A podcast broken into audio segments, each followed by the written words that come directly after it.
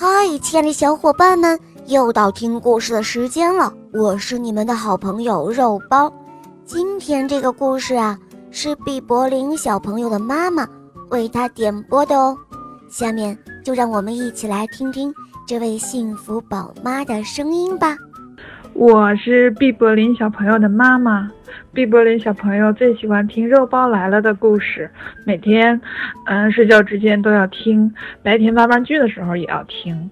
然后，嗯，我想点播一首《小老鼠寻仇记》，送给我的宝贝毕柏林。嗯，祝他天天开心，天天快乐。也祝全天下的小朋友，爱听小肉包的小朋友们，嗯，都天天开心，天天快乐。嗯。碧波林小宝贝，你听到妈妈对你的祝福了吗？在这里，肉包也要祝你天天开心，天天快乐哦。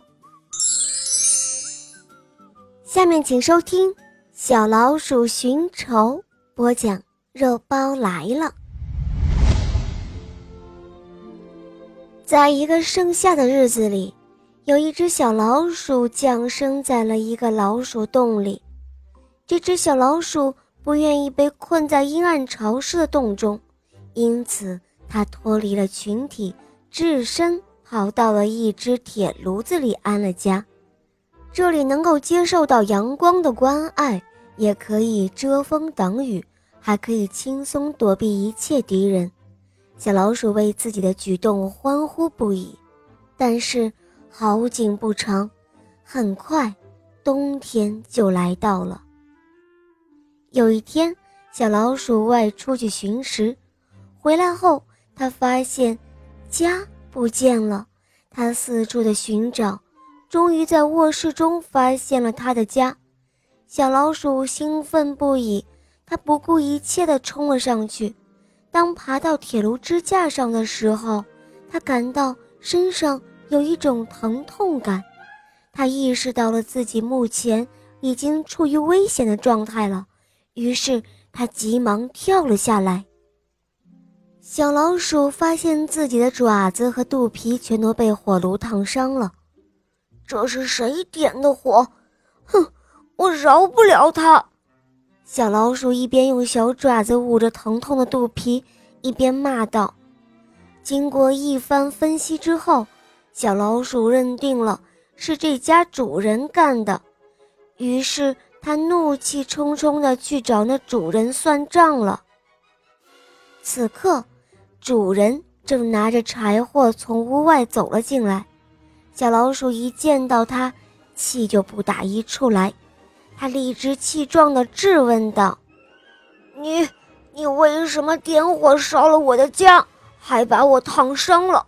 我要你赔偿我的损失。”然而，这家的主人。见到小老鼠的惨状后，不禁想笑出声来。本想拿着棍子将它赶走，但是他转念一想，又改变了主意。他对小老鼠说：“哼，关于这事嘛，你可不能怪我，因为我要取暖啊。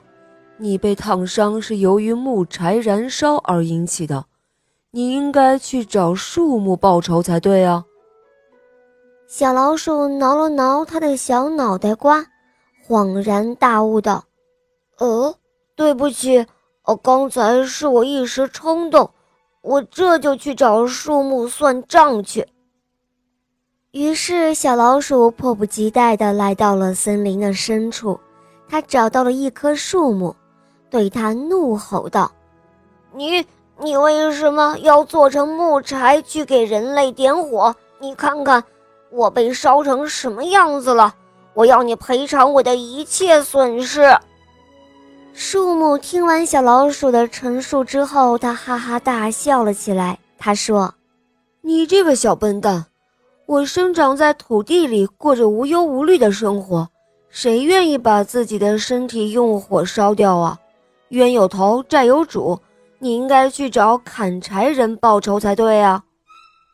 听完树木说的话，小老鼠觉得这话也有道理，于是他忙道歉后就离开了森林。碰巧迎面遇到了一个樵夫，小老鼠不由分说，冲上去就质问道：“你你为什么砍柴，让人点火取暖？你看你把我害成什么样子了！我要你赔偿我的损失。”听了小老鼠的话，樵夫叹了一口气，说道：“唉，我不去砍柴，又能去干什么呢？你不知道。”生活的压力对我来说有多大？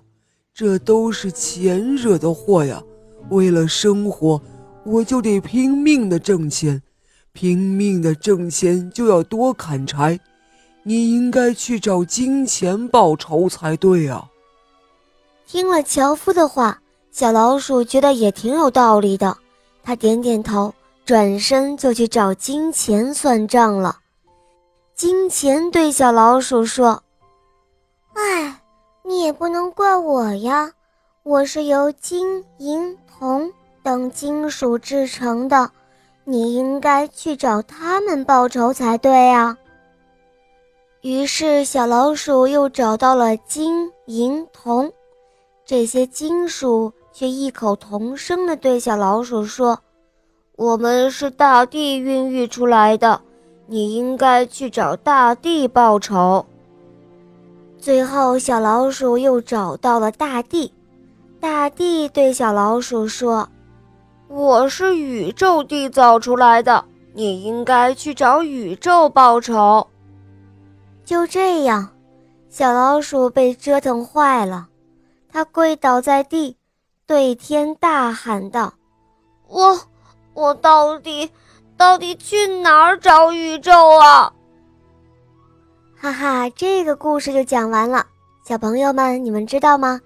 做什么事情都要想到有出现危险的可能，才能够想办法解决，事情才能够做好。